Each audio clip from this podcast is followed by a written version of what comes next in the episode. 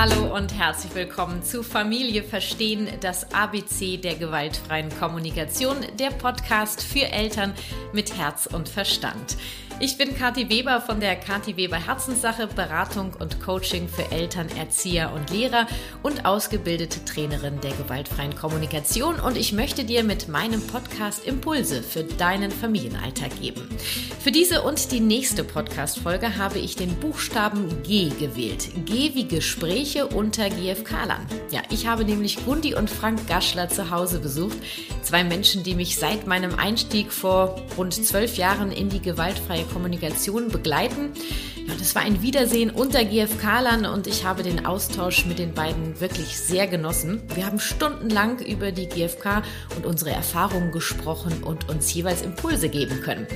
Ja, und weil mich dieses Treffen so beflügelt hat, möchte ich dich gerne teilhaben lassen und in dieser Folge spreche ich mit Frank. Frank Gaschler ist zertifizierter Trainer der gewaltfreien Kommunikation, Buchautor und Begründer des Projektes Giraffentraum. Er ist Coach, Mediator und vieles, vieles mehr.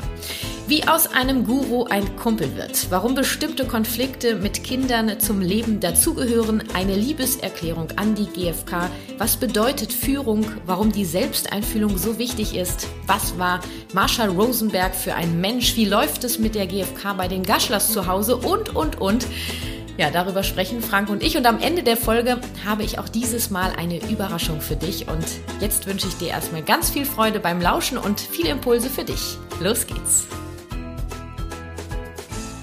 Frank, erstmal ganz herzlichen Dank für die Einladung. Ich bin ja hier bei euch zu Hause und äh, freue mich riesig, dich und Gundi äh, wiederzusehen, weil wir haben uns ja, glaube ich, vor wie vielen Jahren kennengelernt?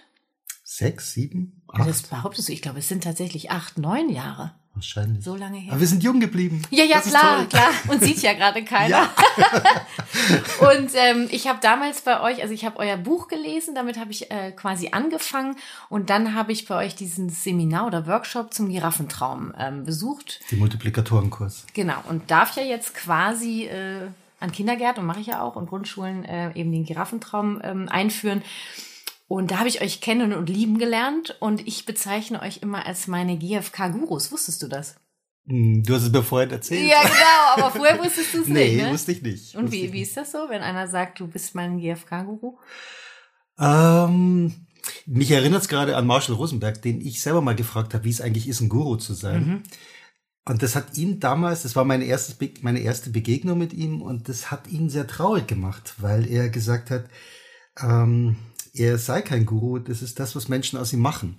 Ah, okay. Und er will eigentlich nur ja beitragen zum Leben anderer. Das Und heißt, das warte mal, genau, das stimmt und das möchte ich ja auch. Was meine ich, wenn ich sage GFK Guru? Vielleicht ist es dann auch ein unpassender Begriff. Ähm, ihr seid für mich quasi die Begleiter in die GfK. Also ich weiß noch, ich hatte ein Schlüsselerlebnis bei dem Workshop bei euch. Und zwar war es bis dato für mich in, in der Gesellschaft super unangenehm, mit meinem Sohn in der Sprache der GfK zu sprechen. Also wirklich ganz in den Anfängen. Ich weiß noch, in der Garderobe des Kindergartens beim Thema Anziehen oder Abholen im Kindergarten und so weiter. Oder im Supermarkt, ne? Wutausbruch und so. Und zu Hause habe ich mich sehr wohl gefühlt.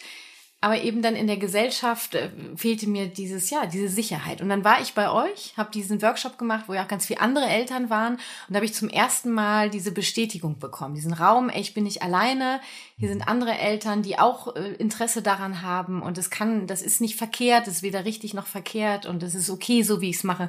Und deswegen habt ihr für mich natürlich, seid ihr, ihr seid so ein Schlüsselerlebnis auch, ja. Also deswegen, Guru ist tatsächlich, glaube ich, ein unpassendes Wort. Was, was bist du dann für mich?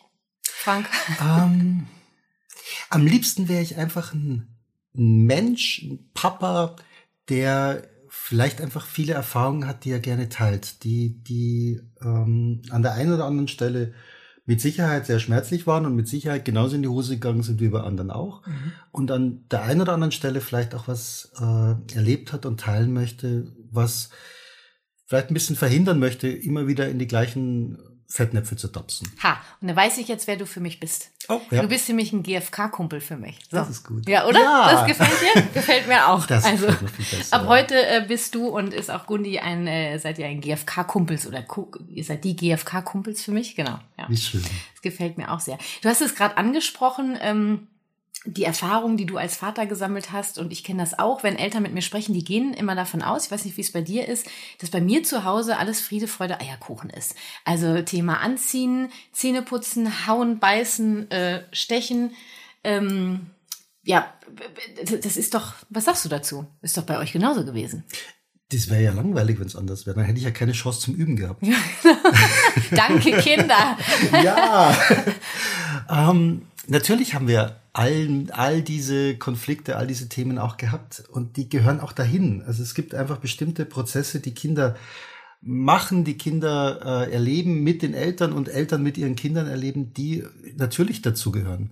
Würden unsere Kinder niemals irgendwie, was weiß ich was, sich gegen ein Aufräumen, gegen Hausaufgaben, gegen den üblichen Kram gewehrt haben äh, und hätten wir nicht die ganz normalen Konflikte gehabt, dann würde ich mir tatsächlich Sorgen machen.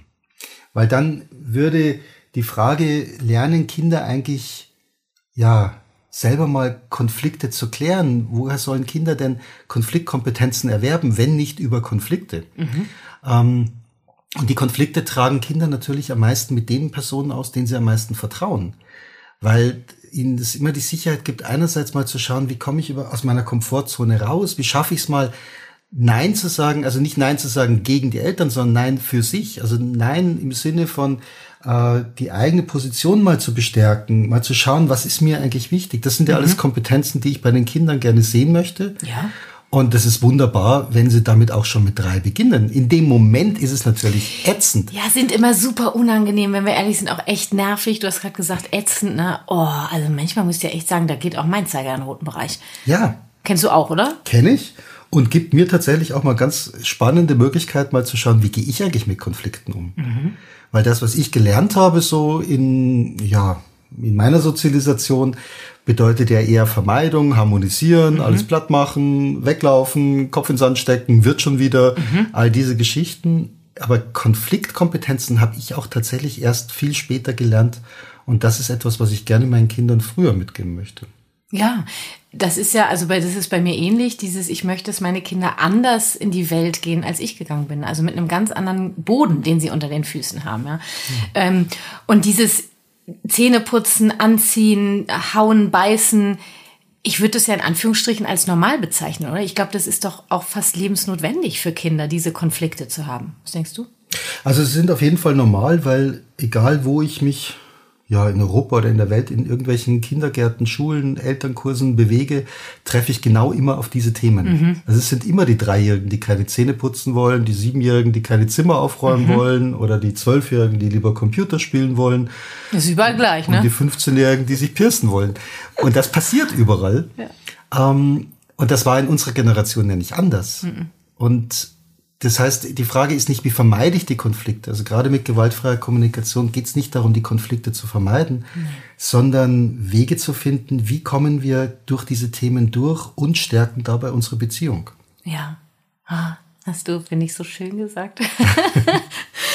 ähm, ja, und ich, ich gehe ja auch immer davon aus, dass gerade, du hast gerade angesprochen, das Alter so mit drei Jahren geht das dann so los, ne? die Szene putzen, äh, selber entscheiden wollen, was sie anziehen, also im besten Fall im Winter barfuß rausgehen wollen und im Sommer die Winterschuhe anziehen, so Themen, die auch jeder kennt. Ja. Ähm, ich sehe das ja so, dass die wirklich eine Art von lebensnotwendig sind, weil die Kinder meiner Meinung nach damit ganz oft überprüfen, äh, ob sie sicher sind. Ob da jemand ist, der die Führung hat, der weiß, was wir jetzt machen, bin ich hier geborgen. Also wenn wir evolutionär zurückgehen, ist es für mich quasi eine Überprüfung, werde ich äh, den Tag jetzt hier im Dschungel überleben oder nicht? So mhm. ungefähr. Ja. Siehst du das? Ähm, es sind zwei ganz wesentliche Sachen, die dahinter stehen. Das eine ist ähm, dieser ganze Bereich, den man in der Pädagogik Selbstwirksamkeit nennt. Ja. Das heißt, ähm, mich mal aus der ja, Stück weit aus den sicheren Zonen hinauszubegeben und auszuprobieren, was passiert da. Mhm. Ähm, das Tückische ist natürlich gerade bei, sagen wir mal, bei Kindern im Alter zwischen zwei und drei Jahren, das ist so genau das Alter, wo Kinder an sich alles können, mhm. nur leider überhaupt keine Idee davon haben, was könnte gefährlich sein, was genau. könnte, äh, was hat welche Konsequenzen. Mhm. Also sich über Konsequenzen bewusst zu sein, also Konsequenzen des Handelns. Das heißt, wenn ich dort runterspringe, mhm. dann könnte ich mir das Bein brechen. Mhm Dieses Wissen erlangen wir ja viel später erst. Mhm. Das heißt, die Kinder probieren alles Mögliche aus. Ihre eigene Wirksamkeit, ihre Möglichkeiten der Kommunikation, die Möglichkeiten des, des ähm, der Frage, was ist mein Platz, was ist mein, mhm. wo gehöre ich hin und so weiter. Mhm. Und dieses Lernen ist passiert den ganzen Tag und in den allermeisten Fällen kriegen wir es gar nicht mit oder freuen uns sogar noch dran, wenn die Kinder das machen. An manchen Stellen äh, stört uns natürlich. Ja, weil es nicht so läuft, wie wir es gerade wollen. Weil ne? es nicht so läuft, weil es natürlich auch gefährlich ist. Mhm. Und das ist dann der Punkt, wo wir als Eltern gefragt werden, gefragt sind, ähm, ja, Grenzen zu setzen, Grenzen zu setzen, aber im Sinne von den Rahmen zu definieren. Mhm. In welchem Rahmen ist etwas gefährlich. Das kann ich aber nicht unbedingt kognitiv tun. Das heißt, ich kann das Kind nicht sagen, ähm, versteh doch bitte, dass das gefährlich ist. Nein, ich will das nicht verstehen. Das, das kann es auch gar nee. nicht verstehen. Der Neokortex ist noch gar nicht so ausgeprägt, mhm. um alles kognitiv nachvollziehen zu können. Die ähm, die Werteentwicklung der Kinder ist noch nicht so weit fortgeschritten, mhm. hat mhm. wahrscheinlich noch gar nicht mal angefangen, nee. ähm, damit die Kinder einschätzen könnten, was ist richtig, was ist falsch, was ist gut, böse und so weiter. Das heißt, an der Stelle ist es unsere Aufgabe, diese, diese Klarheit, diese Orientierung zu geben. Orientierung, Sicherheit, ja. Vertrauen. Und die Schwierigkeit, die ich immer wieder bei Eltern wahrnehme, ist, ähm, das bedeutet, dass wir als Eltern allerdings auch fähig sein möchten, Nein sagen zu können. Mhm. Nein sagen mit dem Risiko, dass mein Kind das im Moment nicht toll findet. Ja, und äh, mit der Gefahr hin, dass wir einen äh, Wutausbruch haben ja. äh, und äh, ja, erstmal beschäftigt sind. Ne? Und mit der Gefahr hin, dass mein Kind mich in diesem Moment nicht liebt. Richtig scheiße findet. Ja. Sag es doch, wie es genau. ist. Und das auszuhalten ist manchmal für Eltern sehr, sehr schwierig. Mhm. Und dann ist es natürlich der viel einfachere Weg, dem mhm. Kind alles zu gewähren. Ähm, alles, alles nachzugeben, das mhm. Kind, was weiß ich, zu betüteln, besäuseln äh, und so weiter, anstatt mal selber eine Klarheit zu haben, was will ich als Eltern eigentlich? Mhm. Genau, welche Werte habe ich als ja. Eltern, welche Werte habe ich in meiner Familie und wie vermittle ich die? Ja. Und äh, Führung, haben wir gerade gesagt, ist unglaublich wichtig für Kinder äh, aus verschiedenen Gründen ich krieg oft diese Frage gestellt, ja, Führung okay. Also viele gehen ja davon aus, GFK ist alles ganz lieb und so. Wir haben eben im Vorfeld schon drüber gesprochen. Ich werde demnächst in meinen Workshops Blockflöten verteilen. das ist ein kleiner Insider jetzt, ähm, weil, weil wir so gesprochen haben, ja, manchmal denken die Menschen oder die Eltern, ähm, in der GFK wird alles nur in so einem Flötenton gesprochen. Hallo und äh, was brauchst du denn? Wie geht es dir denn? Ja, ähm, das ist ja überhaupt nicht so. Wie geht dann, also das ist dann diese Frage, okay, erstmal, also äh, ist es nicht nur Flötenton, ja, nicht nur Vogelgezwitscher, aber wie kann ich dann Führung geben mit der GfK? Der erste Schritt, um Führung zu geben, ist selber innere Klarheit zu haben. Mhm. Und genau das ist der Punkt, an dem, an dem die meisten von uns erstmal scheitern. Das mhm. heißt, mir ist zwar relativ klar, dass ich irgendetwas im Moment nicht so toll finde, mhm. ähm, aber zu wissen, warum eigentlich? Was, wie finde ja. ich das denn eigentlich? Ist das jetzt eigentlich okay, wenn das Kind im, im Restaurant mit den Fingern im Spaghetti matscht oder nicht? Für mich, ja. Für mich, ja. Oder ich, macht man das nicht? Macht man genau, das nicht? Sollte man ja. das nicht tun? Du musst doch anders essen. Die anderen könnten sich mhm. ja darüber aufregen. Und hinter solchen Formeln kann ich mich jetzt natürlich verstecken oder ich kriege irgendwann mal eine Klarheit darüber, was ist mir eigentlich wichtig. Also du redest von der klassischen Selbstempathie, Selbsteinfühlung, ne? Wir ich rede von Selbsteinfühlung und ja. ich rede von Konkurrenz. Genau. Das heißt, dass das, was, was ich ausdrücke, mhm. nicht einfach nur heiße Luft ist gegenüber Kindern, mhm. sondern dass hinter dem, was ich ausdrücke, eine Klarheit steht. Mhm. Und diese Klarheit erhalte ich in der gewaltfreien Kommunikation über den Prozess mit mir selber. Mhm. Ähm, wir nennen ihn Selbstempathie, eine Auseinandersetzung mit meinen Gefühlen, mit meinen Bedürfnissen und aber auch mit meinen eigenen Erziehungswerten, die mhm. ich so mitbekommen habe. Und da kommst du ja automatisch hin, wenn du zum Beispiel jetzt diesen Spaghetti-Teller nimmst im Restaurant mit der Tomatensauce im besten Fall noch. Ähm, okay, wie war das denn damals bei mir? Also du wirst ja super schnell durch deine eigenen Kinder äh, an deine eigenen an deine eigene Erziehung, die du erlebt hast, äh, erinnert. Ja. ja. Und dann wirklich zu hinterfragen, okay, wie war das für mich? Mhm. Ja, wie, wie habe ich das erlebt und wie möchte ich das machen? Und genau darin sehe ich die Schwierigkeit, dass viele von uns sich genau an diese alten Erziehungsthemen erinnern. Mhm. Wie war das bei mir? Ähm, meine Eltern haben da mit mir geschimpft, die haben mich vielleicht auch, äh, was weiß ich, vielleicht auch einen Klaps gegeben und so mhm. weiter. All das ist passiert. Und was ich jetzt weiß als, als Eltern, als junge Eltern ist, so will ich nicht sein. Mhm. Und bis zu dem sind die meisten von uns Genau, gekommen. dann- wie möchte ich nicht sein? Genau, und wie geht's dann weiter? Aber ich habe mir nie überlegt, wie will ich eigentlich sein? Mhm. Und, ähm, und diese Klarheit darüber zu bekommen, und die kriege ich halt nicht übers Kind. Also Mhm. das Kind wird mir die Klarheit nicht geben. Die Klarheit bekomme ich erstmal selber. Und was das Thema Führung betrifft, ich weiß, dass es in vielen, ähm, tatsächlich auch in vielen GFK-Kursen immer etwas sehr skeptisch gesehen wird. Aber ich möchte da den Herrn Goethe zitieren, der, Mhm. Bitte gerne. Gesagt, der mal gesagt hat, dass unsere Aufgabe als Eltern besteht darin, Kindern Wurzel und Flügel zu geben. das Zitat steht auch in eurem Buch drin. Ja. Ja, das weiß ich. Seitenzahl weiß ich jetzt nicht, aber ich sehe es genau nicht. vor mir. Aber für mich ist es so elementar und auch vor allem auch in dieser Reihenfolge. Das heißt, die erste Aufgabe von Eltern besteht erstmal darin, Wurzeln zu geben. Wurzeln heißt, eine Basis zu schaffen, dass das Kind sich verwurzelt, Werte zu geben, Klarheiten zu geben, äh, bestimmte Sachen vorzuleben. Wie gehe ich mit Wut um? Wie gehe ich mit Gefühlen um? Ähm, Wurzeln zu geben, auch darin den Kindern alle Form von Halt zu geben, also willkommen zu sein, auch wenn du mal als Kind irgendwas gemacht hast, was jetzt nicht so in Ordnung war. Dass die Kinder immer wissen, da kann ich hingehen. Ähm, Urvertrauen zu bekommen. Also all das, was wir an Wurzeln sehen, auch sprachlich Wurzeln zu geben. Das heißt, ähm, wenn ich möchte, dass meine Kinder in einer bestimmten Weise reden, macht es Sinn, ihnen das vorzuleben. Genau. Also all diese Wurzeln, äh, kulturelle Wurzeln, all das gebe ich den Kindern, damit sie vor allem später mal die Möglichkeit haben, Flügel zu haben. Also Freiheit auf Basis von Wurzeln. Freiheit ohne Wurzeln heißt für mich Chaos. Also das heißt, dann kann ich zwar fliegen, aber ich kann nirgendwo landen. Das stimmt. Und diese und, und diesen elementaren Schritt des Eltern eben ähm, ja ihren Kindern diese Geschenke machen und zu diesen Geschenken gehört tatsächlich auch Position zu beziehen. Und du hast es gerade gesagt, Führung äh, fängt im Grunde genommen bei uns selber an, ja, mit der Selbsteinfühlung. Was ist gerade bei mir los? Da helfen ja die vier Schritte der gewaltfreien Kommunikation. Ähm, und du hast Grenzen erwähnt, ja. Ich finde ja zum Beispiel, dass der Alltag an sich schon so viele Grenzen bietet und sei es nur die rote Ampel. Warum ist jetzt diese Ampel rot, ja? Und mein Kind dreht am Rad, weil es möchte jetzt über die Ampel gehen, Ja. ja. Und du hältst es natürlich fest dann, indem es ja die schützende Gewalt, ja, weil über die rote Ampel bedeutet eventuell, dass uns ein Auto erwischt. Das ist ja schon eine Grenze, die der Alltag, die das Leben setzt. Ja. Ja, genau. Und deswegen finde ich dieses, du gibst Führung, aber du musst jetzt nicht bewusst sagen, okay, ich, hier setze ich eine Grenze und da, weil dann kommst du ja in diesen Machtkampf. Dann bestimme ich die ganze Zeit, sondern wirklich zu gucken, wie sieht die Führung aus, was für Werte habe ich, wie kann ich die vermitteln und wo sind wirklich Grenzen für mich und wie kommuniziere ich die. Ja. Ja, Sind wir uns einig, ne? Wir sind uns einig bis auf den einen Punkt, wo du sagst, es sei natürlich, dass man die Kinder davor zurückhält, ähm, an den Ampeln rüberzurennen. Ja, natürlich würde ich unterschreiben, leider nicht unbedingt normal, Ach so, okay, ja gut, äh, weil, kann sein, ja. weil ich immer wieder Eltern auch erlebe, die nicht mal solche Grenzen sich trauen zu Okay, setzen. was meinst du, warum trauen die sich nicht, diese Grenzen zu setzen? Weil sie vielleicht befürchten, dass das Kind sie dann im Moment nicht mehr lieb haben könnte. Weil sie ähm, versuchen, mit den Kindern auf Augenhöhe sie zu begegnen und dann mit den Zweijährigen diskutieren.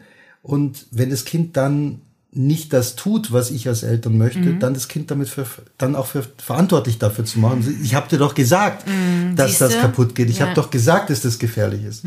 Und da überfordern wir meiner Meinung nach Ja, Kinder, gerade in Fall. dem Alter, die ähm, Guck mal, ich bin jetzt davon- Möglichkeit haben. Ja, und ich bin jetzt wirklich gerade davon ausgegangen, dass das selbstverständlich ist. Die rote Ampel zum Beispiel, für mich als Beispiel, das, ist, das kam für mich gar nicht in Frage, dass es Eltern gibt, die diesen Konflikt vermeiden. Ja, aber ich kann das gerade, ich, ich versuche mich da gerade reinzufühlen, ja. Wenn ich wirklich, wenn mir das so wichtig ist, dass mein Kind mich liebt, dann mache ich, dann darf es alles machen. Es ist alles möglich, bloß kein Konflikt, ja. Am Ende ist das Kind doch völlig verloren. Dann ist das Kind völlig verloren. Ja. Das andere, was die gewaltfreie Kommunikation natürlich auch bietet, es geht nicht nur darum, Grenzen zu setzen, Mhm. sondern es geht auch darum zu schauen, worum geht's denn eigentlich dem Kind? Also wir alle haben, alle Menschen haben im Sinn der gewaltfreien Kommunikation Bedürfnisse. Mhm.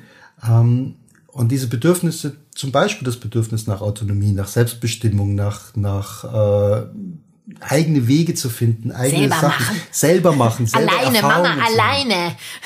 die sind natürlich extrem wichtig für Kinder, das zu tun. Ähm, auf dieser Basis entwickelt sich das Kind ja dann auch in seinem sozialen Bewusstsein, mhm. in seiner Fähigkeit, sich in Kindergärten, in Schulen und so weiter und später im Arbeitsleben zu orientieren. Das heißt, Kinder brauchen dort Erfahrungen. Aber die Frage ist, wo soll das stattfinden? Mhm. Und wenn die Kinder ähm, nur geführt werden, also immer nur in engen Bahnen gemacht werden, dann brechen sie natürlich dann genau an den Stellen aus, wo wir an der roten Ampel stehen. Mhm. Wenn die Kinder ihre Bedürfnisse nach Entwicklung, nach, nach Freiheit und so weiter ausleben können, nach, selber, nach Selbstentscheidungen treffen können in verschiedenen Rahmen, dann ähm, kann das Kind auch lernen, jetzt ist Zeit dafür und jetzt ist eben nicht der Zeit dafür. Also ich sage dann ganz gerne, guck, guck dir dein Kind an oder deine Kinder, wenn du mehrere Kinder hast, all das entsprechend dein Alltag dir anzuschauen. Wo kann ich ähm, im Alltag spielerisch einbauen, dass das Kind dieses Bedürfnis nach selber machen ausleben kann? Ja. ja. Und klar, dann dauert vielleicht das Spülmaschine ein- oder ausräumen zehn Minuten länger. Mhm. Ich weiß aber, ich, ich, ich gebe hier gerade einen Boden, ja, für dieses Autonomiebedürfnis, was ja sehr mhm. stark ist, ähm, gerade bei diesen zwei, drei, vierjährigen. Ne? ähm, und wir alle profitieren nachher davon. Ja, weil ich, ich schaffe einen Raum, wo, wo, es sich ausprobieren kann und gleichzeitig wird es in anderen Momenten klar sein, da, da ne, übernehme ich die Führung, da gibt es eine Grenze, weil da entscheide ich als Erwachsener, mhm. ob es die rote Ampel ist oder was gibt es für gefährliche Situationen. Die heiße Herdplatte, ähm, also es gibt ja auch Leute, die dann sagen, heiße Herdplatte, ja, Erfahrung aus Schmerz, ja, dann soll er halt drauf fassen, um diesen Konflikt nicht zu haben. Ja. Und an der Stelle halte ich unsere Aufgabe durchaus ja. darin, auch Kinder zu schützen, aus genau. unserer Erfahrung heraus. Ja. Das unterscheidet uns einfach von, von Kindern ganz stark, dass wir ganz andere Erfahrungen haben, mhm. ganz anderen Hintergrund haben. Mhm. Ähm, und dass das Kind auch bestimmte Dinge kognitiv noch gar nicht erfahren genau. kann. Also weg Stelle. von dieser Überforderung, also dieses ja. Anti-Autoritäre. Ich werde oft gefragt, so ja, GFK, hier alles lieb und so weiter. Also ich stehe nicht so auf Anti-Autoritär. Sag ich, das ist ein Missverständnis. Also wir sind weit entfernt, finde ich, von einer antiautoritären Erziehung. Also ich möchte diese, diese pädagogischen Ansätze so gar nicht wirklich vergleichen, mhm. weil hinter der, hinter der ähm, antiautoritären oder antipädagogischen Haltung stehen ja auch wunderbare Konzepte mhm. in der Art, wie sie definiert sind, die dann nicht immer, nicht immer unbedingt so gelebt werden, mhm. wie es eigentlich grundsätzlich mal gedacht ist. Mhm. Das Grundprinzip von antiautoritärer Haltung geht einfach ja erstmal weg von der Idee, ich weiß es besser, mhm. alles besser wie du. Ähm, ich möchte auch in der gewaltfreien Kommunikation nicht wirklich dahin zu sagen, ich weiß alles besser nee. als du. Ähm, ich habe im Moment an verschiedenen Stellen äh, bestimmte Erfahrungshintergründe, die ich gerne mit meinem Kind teilen mhm. möchte. Und aus dem Grund heraus werde ich auch mein Kind vor bestimmten Dingen schützen und an bestimmten Stellen ihm auch klare Orientierung geben.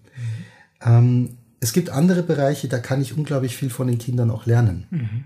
Zum Beispiel, wie die mit Konflikten umgehen. Mhm. Zum Beispiel, wie sie, ähm, wie sie bestimmte Dinge priorisieren. Mhm. Ähm, und und an den Stellen kann ich mich auch auf was einlassen. Mhm. Also an den Stellen gehe ich weg von dieser, von dieser Haltung, ich als Erwachsener weiß alles. Ich weiß, wie es geht, ja. ja. Also ich habe gerne so Situationen mit meinem Sohn. Deine Töchter sind ja jetzt schon ausgezogen. Mein Sohn ist elf. Ähm, wirklich im Grunde genommen seit fast elf Jahren, ja, öffnet er mir jedes Mal wieder die, die Augen, ähm, weil es so viele Möglichkeiten gibt, einen Konflikt zu lösen. Also ich habe dann so meinen vor, vorgesetzten Weg. Ich habe eine Vorstellung, wie das jetzt hier zu laufen hat, ja. Und dann äh, sagt er natürlich, ja gut, Mama, aber ähm, wir könnten es ja auch so machen. Äh, scheiße, stimmt. Äh, ja, Moment, das ist das und das ist mir ja wichtig. Und dann, also wir sind dann so im Gespräch. Mhm. Ähm, ich könnte natürlich auch sofort sagen, mich interessiert nicht, was du sagst. Es läuft jetzt so. Ich entscheide das jetzt. Ähm, und wenn du die, den Kindern die Möglichkeit gibst, mitzugestalten. Mhm. Da kommen so unglaubliche Dinge raus. Ja. Eine Strategien, Bedürfnisse zu befriedigen, das ist, also ich finde es immer wieder phänomenal. Was ich ja auch am spannendsten in der gewaltfreien Kommunikation sehe, ist, es geht ja nicht nur darum, Konflikte zu klären. Also gewaltfreie Kommunikation ist nicht das Tool, das ich anwende, wenn ich gerade mal einen Konflikt habe und sonst mache ich halt irgendwas. Nee, nee, ja, genau. Sondern es geht eigentlich um was ganz anderes. Es geht um eine Basis, die am allerbesten dann funktioniert, wenn es gerade kein Konflikt da ist. Mhm. Nämlich der Frage nachgehend, äh, wie schaffen wir es, in einer Familie, in einem, in einer Kita, in einer Schule, ähm, dass wir alle als, als Menschen zählen. Mhm. Dass wir Raum haben, dass wir den Platz haben, den wir brauchen, dass wir ernst genommen werden in dem, was passiert und aber auch lernen, dass es auch andere Menschen gibt. Und wir schauen, wie können wir in ein Miteinander kommen, sodass es uns schlussendlich allen, ja, mal platt gesagt, gut geht. Gut geht, ne? Ja. Dass es für alle okay ist, so wie wir das hier machen. Und zwar langfristig. Mhm. Also es geht nicht nur um diese kurzfristigen Geschichten. Es geht nicht darum, wie schaffe ich, dass mein Kind das Zimmer aufräumt und dabei glücklich mm, ist. Mm. Weil dafür gibt es andere Methoden. Es gibt ein böses Zitat von Marshall Rosenberg. Ich habe, also ich habe mal gehört, er hat es gesagt. Ich weiß Hau raus. er hat gesagt, an, an, das war eine, es war wohl ein Seminar gegenüber Lehrern und er hat dann irgendwie gesagt, also wenn das einzige Ziel darin besteht, dass Kinder still sind, mhm. er schießt sie. Oh Gott, ich muss gerade. Vielleicht. Ja, kurz, äh, ja. Aber, Könnte auch eine Strategie sein. Ja, wenn, wenn das wirklich das einzige Ziel wäre, mm, dass Kinder funktionieren, mm. dass Kinder das tun, was wir wollen, dann gibt es ganz viele Methoden, um das zu erreichen. Woher glaubst du, kommt dass dieses, dieser, dieser Drang, dass das Kind funktioniert? Dass es sich benimmt, dass es das macht, was ich will? Ähm, also aus elterlicher oder pädagogischer Sicht mit Sicherheit zuerst mal aus, der, aus dem Schutzbedürfnis der Kinder gegenüber den Kindern mhm. heraus, dass wir uns alle wünschen, dass die Kinder ja klarkommen. Klarkommen im Leben, mhm. ähm, dass sie gesellschaftlich akzeptiert werden, dass sie ähm, ja möglichst wenig Probleme bekommen. Mhm. Und da haben wir wahrscheinlich alle die Erfahrung gemacht, wenn wir uns an bestimmten Sachen orientieren, geraden Weg gehen, ja nirgendwo anecken, mhm. dann kommt man schon irgendwie weit. Mhm. So wird was aus dir. So wird was aus dir. Spannenderweise, wenn ich mir dann aber Managerseminare anschaue, wird eigentlich genau das Gegenteil äh, erklärt. Also mhm. wer einfach nur immer das tut, was alle tun, mhm. wer nie aneckt, wer immer nur ja zu allem Ja und Amen sagt, der hat es in den Managerkursen relativ schwer. Du kannst ja fast schon sagen, wo du es gerade so sagst, die GfK ist ein, ein, ein Weg äh, zu lernen anzuecken. Also damit, damit umzugehen irgendwie. Also wie kann ich Nein sagen? Wie kann ich mich wirklich fragen, was brauche ich gerade? Wie kann ich mich um mich kümmern? Ne? Ja, wie kann ich ich sein? Wie kann ich das mhm. zeigen? Genau. Aber nicht aus, aus einer, ähm, wie soll man sagen, nicht aus einer egoistischen nee, Grundposition. Nee, nee, also mhm. es geht es geht einerseits um mich, aber es geht auch um mich in der Gemeinschaft. Mhm. Nicht das gegen die anderen, sondern genau. für uns. Und das habe ich oft ähm, Eltern, die dann sagen, also wenn ich zum Beispiel das Grundbedürfnis, eins der Grundbedürfnisse in der GfK, dass jeder Mensch, dass wir davon ausgehen, dass jeder Mensch äh, am Wohle der Gemeinschaft interessiert ist. Ja. Ja, und dann kommt so dies, ja, äh, äh, aber der hat keinen Bock, die Spülmaschine auszuräumen. Jetzt sage ich schon wieder die Spülmaschine, nehmen wir den Müll, ist mir auch mhm. egal. Oder der ja. hat keinen Bock zu staubsaugen oder ja. äh, äh ein, ein, Geburtstagsgeschenk zu malen oder mhm. so. Ich glaube, das wurzelt da heraus, weil es eher ein Muss ist. Ich glaube erstmal, es wurzelt vor allem daraus, dass wir den Fokus darauf legen. Mhm. Also, ähm, wenn wir uns mal anschauen, wie, in welcher Häufigkeit Kinder versuchen, zum Leben der, der Familie, der Erwachsenen mhm. beizutragen. Ja. Dann tun die das eigentlich den ganzen Tag. Den ganzen Tag ja. Wir merken das oft noch nicht. Mhm. Also allein schon, ähm, uns fällt halt auf, dass die Kinder, was weiß ich was, die Hausaufgabe nicht machen wollen. Mhm. mhm. Dass sie aber vorher schon mal acht Stunden in der Schule waren mhm. oder sechs. Dass sie, dass sie, ähm, dass sie danach noch bereit waren, irgendwie Klavier zu lernen, dass mhm. sie äh, vielleicht noch äh, dies und das gemacht haben, dass sie. Ja gut, da kann ich jetzt natürlich sagen, das haben sie ja nur, also das war ja nur für sie, das ist ja jetzt nicht für die Allgemeinheit. Also höre ich, hör ich jetzt gerade die Stimmen, verstehst ja, du? Ja, du gehst ja auch nur für dich in deinen Job und nicht, weil du deine Familie durchfütterst. Nee, klar, genau. Du bist ja reiner Egoist. ja, ja, klar, Egoismus. ich auf jeden Fall. Klar, ja. und ich mache das ja auch nur für mich. Ja, ja das habe ich gleich Also das, das, das fällt oft runter. Also wir, mhm. wir als Erwachsene sagen ja, ja, ich gehe in die Arbeit, ich verdiene ja mein Geld mhm. für die mhm. Familie. Dass das Kind aber in die Schule geht, ähm, um mhm. im Endeffekt auch zu dem ganzen Thema beizutragen. Ja. Natürlich nicht jetzt im Moment, sondern irgendwie Klar. langfristig gesehen. Ähm, Kinder haben oft ein, was weiß ich was, ein, ähm, ein acht bis zehn Stunden Tag. Mhm.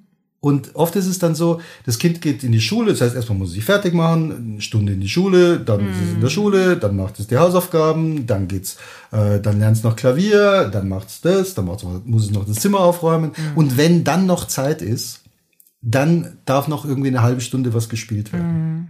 Das ist aber gerade in dem Spiel eigentlich das meiste soziale mhm. Lernen stattfindet, ja. das überhaupt das meiste Lernen stattfindet. Viel mehr eventuell als irgendwie beim Pauken irgendwelcher mhm. äh, Hefteinträge. Mhm. Ähm, das wird dabei meistens übersehen. Mhm. Und dass Kinder auch auf andere Weise beitragen zur Familie. Es gibt so dieses schöne Beispiel vom das schwarze Schaf der Familie. Mhm. Kennt man ja. Das ist immer der, ja. der immer irgendwie, mal alles kaputt, nölt in der Gegend rum. Ähm, den kann ich einerseits so sehen, mhm. so wahrnehmen als mhm. Störenfried, der mhm. macht die Familie kaputt und so weiter. Mhm. Ähm, ich kann mir aber auch mal aus, ja, aus systemischer Sicht äh, mal überlegen, was versucht denn der eigentlich zu erreichen? Mhm. Und der versucht manchmal ähm, als Kind, aus kindlicher Wahrnehmung, versucht er, den vielleicht bestehenden Konflikt der Eltern auf sich zu beziehen, mhm. Um ihn, um das elterliche System zu entlasten. Mhm. Und das Einzige, was ihm zur Verfügung steht, ist, entweder er ist super brav, mhm. ähm, machen Kinder auch häufig. Er funktioniert. Er funktioniert super. Mhm. Ähm, das führt manchmal dazu, dass dann, dass dann die Eltern irgendwie aufhören, sich zu streiten. Aber meistens wird das gar nicht gesehen, weil die Eltern ja gerade mit ihrem Konflikt so schön mm, beschäftigt sind. Mm. Ähm, wenn es gesehen wird, dann lernen Kinder durchaus daraus, naja, wenn ich dann der Musterschüler, wenn ich perfekt bin, wenn ich super angepasst oh. bin, dann wunderbar entlaste ich das System. Mm. Wenn es aber nicht stattfindet, dann kann es auch gut passieren, dass die Kinder äh, versuchen, den Konflikt lieber auf sich zu beziehen, mhm. weil sie ja gern die Eltern unterstützen, weil die, die kindliche, ist leider keine kognitive Idee, ähm, im kindlichen Wahrnehmung ist so, naja, wenn die Eltern mit mir schimpfen, mhm. dann sind sie ja untereinander wieder gut. Mhm. Und das hilft natürlich aus kindlicher Sicht, das System zu stützen, das ja existenziell mhm. wichtig ist für die Kinder. Ähm, aber in unserer Erwachsenenwahrnehmung ist, das Problem ist das Kind. Ja, ja, klar. Dass der aber gerade versucht beizutragen, das System zu sichern, fällt halt nicht auf. Ja, und oft sind es ja dann diese Situationen, das Problem ist das Kind, weißt du, ich habe auch, ich habe einen langen Arbeitstag, hier liegt der Müll, siehst du das nicht, wenn du rausgehst, ja. äh, kannst auch mal helfen äh, in der Küche, ähm, eben wirklich mal zu gucken, okay, was hat mein Kind eigentlich den ganzen Tag gemacht? Ja. Und, und wie sieht unser System aus und was hat mein Kind beigetragen, was habe ich beigetragen? Mhm. Genau. Ja. Das ist ein, äh, ein Blickwinkel, der hilft, mal rauszukommen aus diesem ja, Kinder wollen nicht helfen. Erstens das und zweitens kann ich mir auch fragen, bleibe ich an meiner, ähm, beiß ich mich jetzt fest, mhm. du bist nur dann ein braves Mädchen, wenn du endlich diesen Müll raustust? Mhm, mhm. Oder kann ich auch mit dem Kind mal reden und schauen, okay, guck mal, wir haben hier all diese Aufgaben. Ähm, davon gibt es einfach ein paar Erwachsenenjobs, das sind mhm. keine Kinderjobs. Aber wenn man mal die, die Jobs anschaut, die tatsächlich die Kinder und die Erwachsenen tun mhm. können, dann kann man auch mal gucken, welcher von den Jobs mhm. passt denn für dich und welcher für mich? Also bei uns ist zum Beispiel ähm, das Altglas. Mhm. Er bringt das Altglas einmal die Woche zum Supermarkt. Pfand kann er behalten. Kauft er sich meistens was Süßes von. ähm, genau. Und äh, dass er dann, wenn er in den Supermarkt geht, Bescheid sagt, falls gerade was benötigt wird, dass er das dann noch mitbringt. Ja. Genau. Und das hat er sich ausgesucht im Moment. Das kann ja auch jederzeit wieder sich ändern. Mhm. Und ich habe die Erfahrung gemacht, und du wirst mich sicherlich bestätigen, dass wenn du diesen Raum gibst, allein die Wahl zu haben, in mit welcher Art und Weise kann ich zur Familie, zum Wohle der Familie beitragen, ja, und mhm. ich kann mir was raussuchen.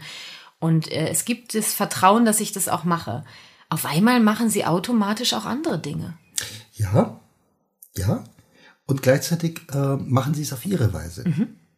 Und das ist oft die Schwierigkeit für Eltern. Ja. Die wollen die Aufgaben verteilen. Die, ich will, dass du mal Verantwortung übernimmst. Und zwar jetzt. Aber machst genauso, wie ich will. Genau. Jetzt und zwar und in so. dieser Weise. Ja. Und das funktioniert leider nicht so gut. Ja, das habe ich, äh, das habe ich bei meiner Tochter gerade, ähm, die äh, gerne dann den Teller abräumt nach dem Essen. Äh, und ja, dann räumt sie den Teller in die Spülmaschine, so wie sie das macht. Ja. Ja. Äh, ich lasse den Teller so stehen. Ja. ja. Und dann habe ich letztens hat mein Mann äh, den dann umgeräumt. Dann habe ich ihn heimlich wieder so hingeräumt, weil mir so wichtig war. Ja, weil mir das so wichtig war, dass, dass wir das so stehen lassen können. Ja. Oder sie hat Servierten gefaltet. Äh, weiß ich noch, bei meinen Schwiegereltern auf den Tisch gelegt und dann kam der Opa und hat die alle umgefaltet, mhm. weil es ihm nicht gefallen hat. Und ich dann so, guck mal, Opa, die hat das auf ihre Weise gemacht. Meinst du, du bist in der Lage, das so liegen zu lassen? Sagt er, ja, stimmt, stimmt, das hat sie ja so gefaltet, ja. Also, ne, aus diesem Blick zu kriegen. Ja. Ja. ja. Und das, was du gerade gesagt hast, finde ich ganz spannend, weil was du geleistet hast jetzt in dem Moment, also du siehst sie tut es, mhm. sie stellt diesen Teller in den Geschirrspüler rein und in deiner Bewertung äh, bewertest du das als, als ihren Beitrag, mhm. den sie halt auf ihre Weise macht. Mhm. Und du hättest natürlich das Ganze auch anders bewerten können. Du hättest sagen können, naja, sie hat das Ding halt da irgendwie reingestellt, um mhm. mich zu provozieren. Ja, gut, auf die Idee wäre ich jetzt gar nicht gekommen, aber jetzt, wo du sagst. Ja, ja, ja. Und das ist weil sie keine Lust hatte. Weil eigentlich. sie keine Lust hat, weil sie mir zeigen wollte, mhm. quasi den Stinkefinger mhm. schon auf die Art zeigen wollte. Ha. Die will dich provozieren, die Stell will dich ärgern. Und so weiter. Die macht ja eigentlich nur mehr Arbeit. Mhm. Das heißt, diese, diese Entscheidungsmöglichkeit haben wir. Mhm. Und das ist das, was Marshall Rosenberg in der gewaltfreien Kommunikation als ein ja, er belegt es mit einem Tiersymbol, mit einem Wolfsdenken mhm. bezeichnet. Mhm. Und die, die Idee zu haben, hey, also mal genau hinzuschauen, zu sagen, das Kind hat versucht beizutragen auf seine Weise, mhm. ähm, bringt mich dem Kind viel näher. Und natürlich kann ich deswegen immer noch sagen, okay, mir gefällt's nicht, dann räume ich halt hinterher.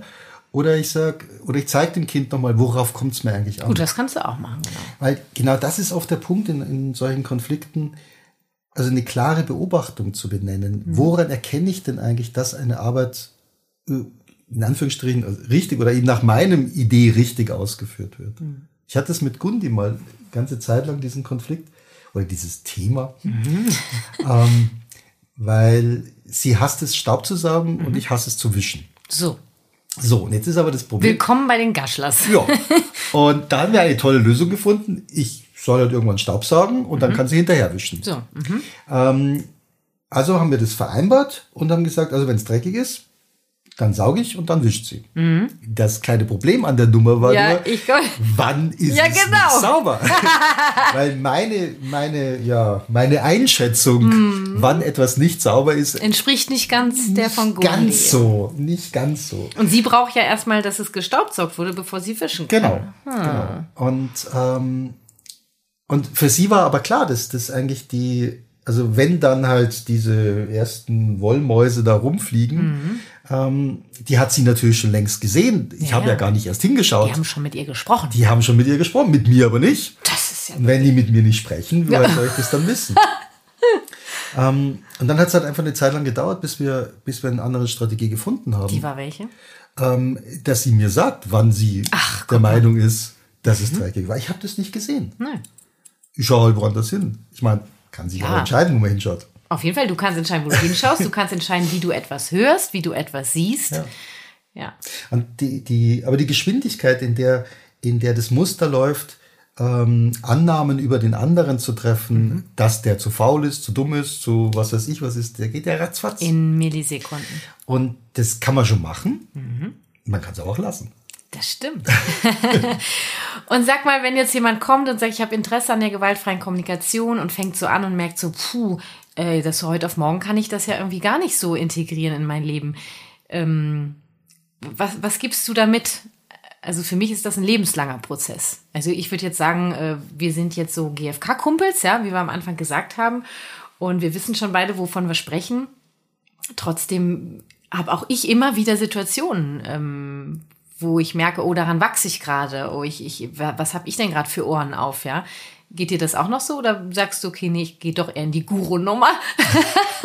also auch da habe ich ja wieder mein großes Vorbild, Marshall Rosenberg, vor mir, mhm. den ich sehr, sehr häufig weit ab von dem erlebt habe, was er das auf der Bühne erzählt hat. Ah, ja. Und da zähle ich mich durchaus auch dazu. Also ich, ich, ähm, ich sehe das, ich sehe es als einen lebenslangen Prozess. Ja. Ich sehe es sogar als ein als einen deutlich längeren Prozess, als wahrscheinlich unser Leben mhm. ähm, macht, weil die, die Muster, die wir so mitschleppen, das sind ja oft Muster, die, die sind schon über Generationen verankert. Ja. Ähm, gerade diese ganzen Glaubenssätze, die wir so mitschleppen. Wann bin ich ein, wann bin ich brav? Wann, wann bin, bin, ich, ein gut? guter? Wann bin ich eine gute Mutter? Wann bin ich eine gute Mutter? Mm. Bin ich nur, werde ich nur geliebt für was ich tue? Mm. Ähm, bin ich überhaupt was wert? Mm. Das sind ja, das sind ja Themen, mit denen beschäftigen sich Menschen seit ähm, Generationen. Seit Generationen. Ja. Und das zu verändern, geht nicht von heute auf morgen. Das heißt, was würdest du jetzt äh, jemandem sagen? Mal angenommen, hier hört jemand zu, der hat gerade angefangen mit der GfK. Was würdest du dem mitgeben? dranbleiben. Ja. Dranbleiben. Machen, und, üben, üben, ähm, machen. Mit einem Dranbleiben mit einem mit einem offenen Auge, vielleicht sogar sich mal so die ein oder andere Notiz zu machen. Ähm, was ist mir gelungen? Was feiere ich? Ja, feiern und bedauern. Ich habe es ja. gerade äh, in der letzten Folge erwähnt. Eins meiner Lieblingsrituale. Ja, weil weil es ist so, es passiert so schnell. Also ob das jetzt bei mir selber ist oder auch in, in Kindergärten, in Schulen, da, da, da machen wir dann Prozesse, da machen wir dann irgendwie Seminare über gewaltfreie Kommunikation. Da wird der Giraffentraum das Projekt durchgeführt. Ähm, die Leute feiern, was sich alles verändert. Mhm. Und nach zwei Monaten mhm. schubst der Maxi wieder. Oh. Und damit ist ja alles hinfällig ja. gewesen. Und genau in dem, in dem, in der da Sicht kann ich bleiben. Ja, genau. Oder mhm. dein Kind wird, obwohl sie jetzt schon vier Monate lang den Teller richtig in den Geschirrspüler reingreift, wieder tut sie es einmal gar nicht. Das kann passieren.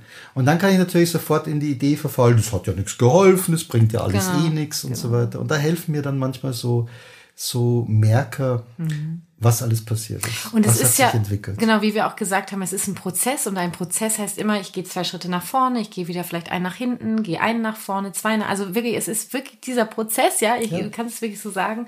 Und ähm, ich finde, gerade am Anfang der GfK, als, als ich mich damit angefangen habe zu beschäftigen, sie zu lernen ja schon irgendwie, ja, vielleicht kannst du dich dran erinnern, wie es bei dir war.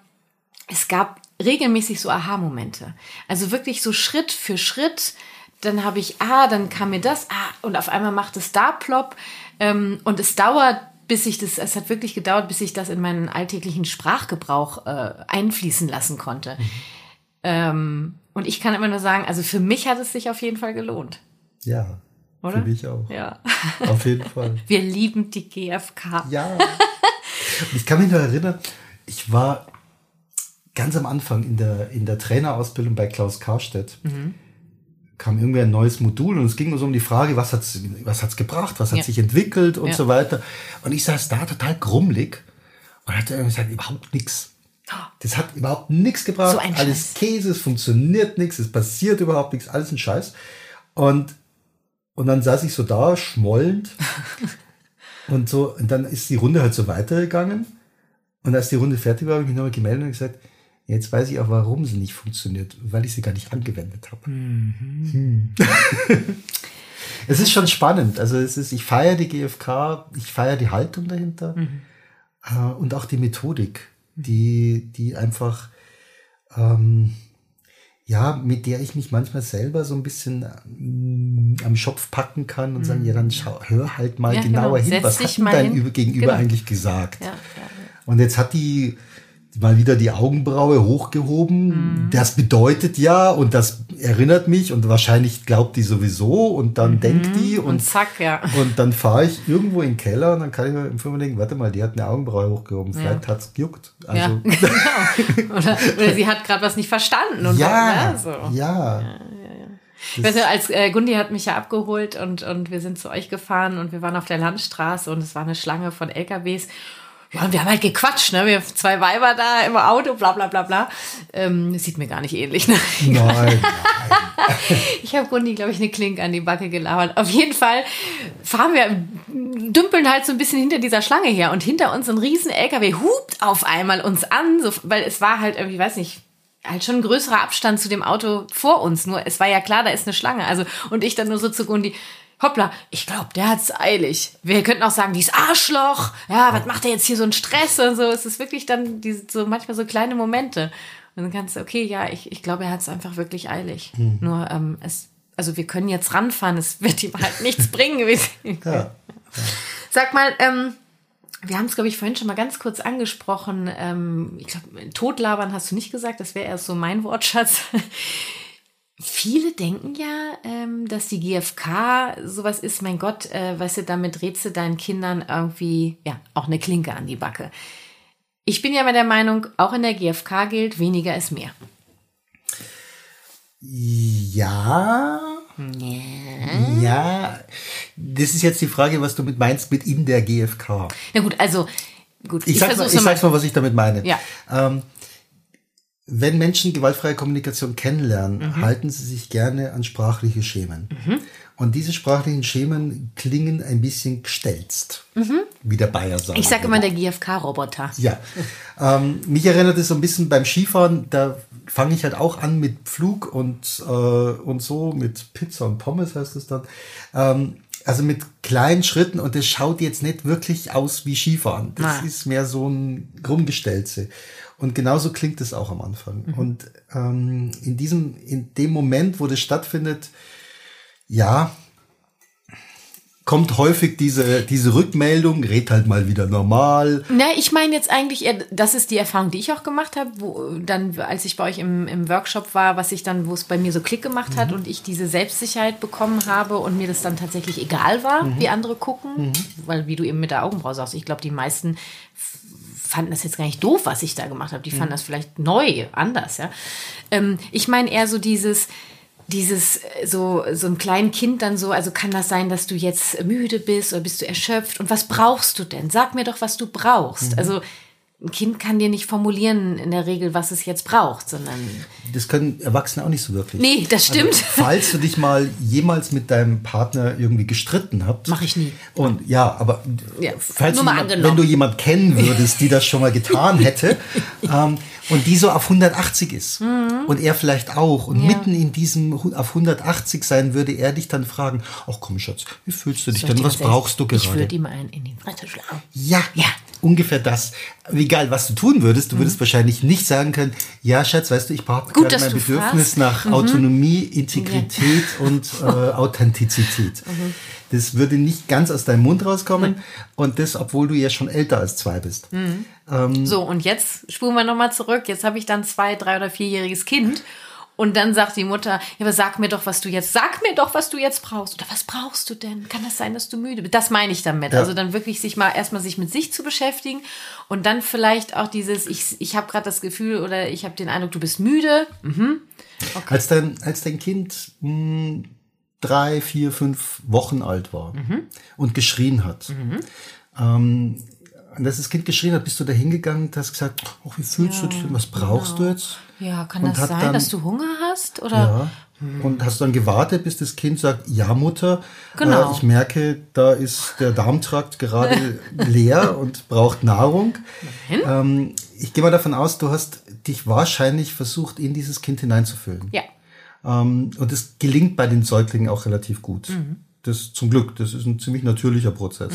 Ähm, wenn die Kinder älter werden, verlieren wir diese, diese Natürlichkeit. Das ist dann eher so, wenn die Dreijährigen sich auf den Boden schmeißen, dann ist nicht mehr, also unser, unsere Bereitschaft, dahin zu schauen, was ist denn das Bedürfnis? Ähm, also unsere Bereitschaft, uns da hineinzufügen, unsere Bereitschaft, uns zu erinnern, so waren wir auch mal.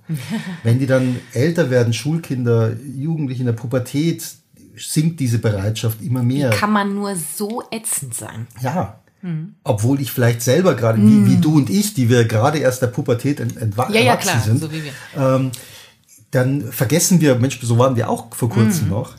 Und spätestens dann, wenn es unsere eigenen Partner sind und anfangen, wenn die dann rumschreien, dann ähm, wollen wir uns auch nicht mehr hineinversetzen in Mhm. unser Gegenüber, sondern wollen von dem Antworten haben, so und was brauchst du jetzt und wie fühlst du dich? Mhm. Und das gelingt einfach so schwierig. Ähm, es hilft, gerade Eltern hilft es auch vielleicht nicht unbedingt in der Situation, weil ich in der Situation ja vielleicht selber Genau. gerade emotional total angetriggert bin. Aber so grundsätzlich kann ich mir überlegen, naja, was, was braucht denn mein Kind wahrscheinlich, wenn es sich im Supermarkt auf den Boden schmeißt? Äh, und das kann ich mir ja am Abend mit meinem Partner auch mal überlegen. äh, Wie wird das im Alltag zum Beispiel? Also wenn wir eine Idee haben, welches, was das sein könnte, was mein Kind damit ausdrücken möchte oder was es braucht und das zu versuchen im Alltag zu integrieren. ja, Und schon werden diese Wutausbrüche weniger im Ja, Supermarkt. ja. Es Sie klingt werden- so einfach. Sie werden weniger, sie werden weniger, äh, sie deeskalieren allein schon deswegen, weil ich das nicht mehr als persönlichen Angriff Ja. nehme, sondern vielleicht als, hey, dem Kind geht's gerade nicht gut, dem Mhm. Kind geht's gerade, das braucht gerade etwas. Ähm, das ist gerade total verzweifelt. Und nicht, das Kind ist ätzend. Also äh, damit kann ich viel, viel erreichen, dass ich mich mal in ein Kind reinversetze.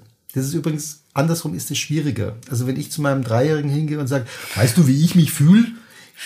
Weißt du, wie das ist, den ganzen Ja, Tag zu arbeiten und jetzt noch Abendbrot zu machen? Also ich meine, vielleicht kann sich das Kind an frühere Reinkarnationen erinnern, aber sonst ist es echt schwer, sich da hineinzuversetzen in so einen alten Menschen. Sag mal, und ähm, Rosenberg, Mascha Rosenberg. Ja. Habe ich bedauerlicherweise nicht mehr kennenlernen können. Kannst du uns mal erzählen, wie du ihn wahrgenommen hast? Ähm, Also ich sage noch mal kurz, Mascha Rosenberg hat ja die GfK entwickelt. Vielleicht noch mal kurz für den einen oder anderen Hörer. Und ich habe immer gehört, dass er in seinen Vorträgen auf der Bühne, ja, war das so wie so eine Marke. Also das ist halt Marshall. So. Ja. ja.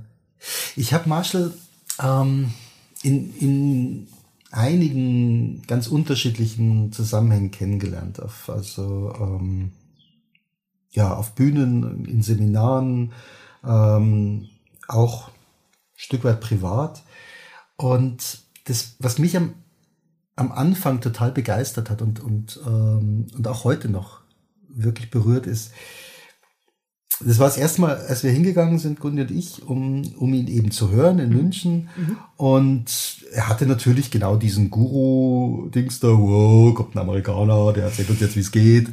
Ähm, und dann habe ich ihn halt auf der Bühne erlebt. Er hat, er ist unheimlich charismatisch. Er hat eine, eine, ja, er hat auch so eine, also er hat eine Leichtigkeit und Tiefe gleichzeitig gebraucht. Also ich war bei diesen ganzen ähm, Beispielen, die er erzählt hat, unheimlich berührt und habe aber auch unheimlich viel gelacht. ja, ja. Das ist, Weil, weil so immer wieder das kam, Mensch, das kenne ich von mir. Auch was sein Buch, das ich gelesen habe, habe ich festgestellt, das ist endlich mal einer, der, der nicht irgendwie tausende von Theorien und wissenschaftliche Beweise braucht, um etwas zu sagen, was komplett natürlich und logisch ist, sondern wo ich einfach lesen kann und sagen, ja genau, das ist es.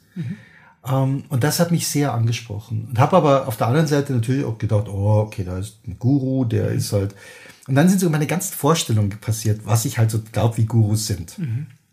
Und ich hatte dann das Glück, ähm, dass wir mit ihm, also mit der Gruppe, die das organisiert hat, vom Münchner Netzwerk, ähm, zusammen essen gehen konnten am Abend. Und, äh, und da war natürlich meine Schubladendenken der Guru, Gurus, also entweder die essen gar nichts, ähm, oder wenn, dann essen sie Tofu und trinken grünen Tee dazu. ist ja interessant, So was du so für ein Gurus. Bild von Gurus Ich hast. meine, bei all den tausend Millionen Gurus, die ich kenne, die sind alle so. Ah, ja. Ähm, es war halt der erste und so muss, so, so muss ein Guru sein. Also ähm, war das auch meine Erwartungshaltung. Wir sind dann in irgendein, in Schwabing in ein bayerisches Restaurant gegangen ähm, und er hat sich, ich glaube, erstmal ein Bier und ein, und ein, ein Schweinebraten bestellt. Ach was. Und also jetzt nicht, dass Schweinebratenessen unglaublich toll ist, aber ähm, für mich war er plötzlich ein Mensch. Habe gedacht, Das, was er eigentlich auch wollte. ja, was er wollte. Und dann saß ich ihm eben gegenüber und habe ihn dann ganz, da war ich ganz mutig, habe ihn einfach gefragt, wie ist es denn, ein Guru zu sein? Und, und da hat er mir dann eben das erzählt, dass er, äh, dass ihn das sehr traurig macht und was er eigentlich möchte. Und das Spannende war dann am nächsten Morgen, ging also das Seminar weiter und er hat mich dann zu sich gewunken und hat mir so seinen, äh, so einen Ordner gezeigt mit lauter Familien- und Kinderbildern drin, wo er gesagt hat, das sind alles Familien, die ihm halt irgendwann eine Postkarte geschickt haben oder halt ein Foto von der Familie geschickt haben und ihm gedankt haben, was das in, in deren Leben bewirkt hat. Ähm, dass sie sich halt eben nicht mehr permanent über das Geschirrspüler einräumen äh, äh, streiten, dass sie nicht diese, diese ganzen Kleinschrittigkeiten des Lebens im Fokus haben, sondern mal das größere Bild, nämlich die Frage, wie wollen wir eigentlich miteinander umgehen, wie wollen wir Beziehungen aufbauen, die trägt. Und das hat er gesagt, das ist der Grund, warum er das alles macht. Und das hat mich sehr, sehr berührt. Das berührt mich auch. Ja. Und diese, Und ich, es bringt mich auf eine Idee. Weil es fängt bei mir gerade an, dass ich eben Feedback kriege von Menschen, die den Podcast hören, die meine Kurse besuchen. Und dann nehme ich diesen Impuls jetzt mal mit, wirklich anzufangen, das zu sammeln, also auszudrucken, ähm, weil es doch eben dann schnell verloren geht. Ne? Und das ist dann doch schon, ja, ist halt auch diese Wertschätzung, die bekommst, diese Dankbarkeit. Ja. ja. Und du hast eben quasi das Interview perfekt abgerundet, würde ich sagen. Du hast den Guru vom Anfang, also da kommt meine Journalistin jetzt durch, ja. Du hast den Guru vom Anfang jetzt am Ende erwähnt. Ich könnte jetzt noch stundenlang mit dir quatschen. Machen wir auch. Es gibt ja gleich was zu essen bei Ja. euch. Wir haben nämlich gesagt, ah, Gundi, wir machen jetzt das Interview. Äh, tschüss. Und Gundi hat jetzt lecker für uns gekocht. Das äh, war aber auch für sie in Ordnung, hat sie gesagt ja. dass sie jetzt lecker für uns kocht. Frank, ganz lieben Dank. Auch an dieser Stelle danke, äh, dass du mein GFK-Kumpel sein möchtest. Ja, das finde ich toll. Das finde ich super toll. ja, und ähm, wir quatschen jetzt weiter und äh, sagen hier jetzt Tschüss. Ne? Tschüss. Ich hoffe, dir hat unser Gespräch viel Freude bereitet und du konntest Impulse für dich mitnehmen. Ich bin wirklich unfassbar dankbar, dass ich diese zwei Herzensmenschen mal wieder persönlich treffen konnte und der Spargel war unfassbar köstlich. Ja, und ich habe dir am Anfang dieser Folge eine Überraschung versprochen. Gundi und Frank haben eines meiner absoluten GFK-Lieblingsbücher geschrieben für Einsteiger und in diesem Buch wird auch ihr Projekt Giraffentraum erläutert. Dieses Buch begleitet mich wirklich schon so viele Jahre das Buch heißt Ich will verstehen, was du wirklich brauchst, die gewaltfreie Kommunikation mit Kindern. Und ich danke dem Kösel Verlag sehr, denn er stellt mir fünf Exemplare zur Verlosung zur Verfügung. Die Verlosung mache ich am 24. Mai auf meinem Instagram-Profil. Also gerne notiere dir den 24. Mai fett im Kalender. Und auf Instagram findest du mich unter Kati Weber Herzenssache. Und wirklich, ich liebe, liebe, liebe dieses Buch. Es hat mir den Einstieg in mein Leben mit der GfK wirklich sehr erleichtert und versüßt, kann ich sagen. Und ich drücke dir die Daumen für die Verlosung. Das war Familie verstehen, das ABC der gewaltfreien Kommunikation, der Podcast für Eltern mit Herz und Verstand. Und ich freue mich über dein Feedback bei Instagram. Da findest du mich unter Kati Weber Herzenssache oder per Mail kati.kw-herzenssache.de. Ja, und außerdem kannst du mir auch gerne Themenvorschläge schicken. Was für ein Thema mit der GfK würdest du gerne mal hier im Podcast behandeln? Ich freue mich auf deine Impulse. Ja, und bei meiner Vision, so viele Eltern wie möglich von der GfK zu begeistern, kannst du mir helfen, indem du mir zum Beispiel eine Rezension bei iTunes schreibst, ähm, meinen Podcast weiterempfehlst, wie auch immer. Ich danke dir jetzt schon sehr für deinen Support. Alle Infos zu meiner Elternberatung und meinen GfK-Workshops für Eltern und die Links zu Frank ähm, findest du in meinen Show Notes. Und wir hören uns am 13. Mai mit dem zweiten Teil von G wie Gespräche unter GfK-Lern wieder, wenn du möchtest. Da spreche ich mit Gundi Gaschler über den Zauber der gewaltfreien Kommunikation. Ich freue mich auf dich. Ganz liebe Grüße, deine Karin.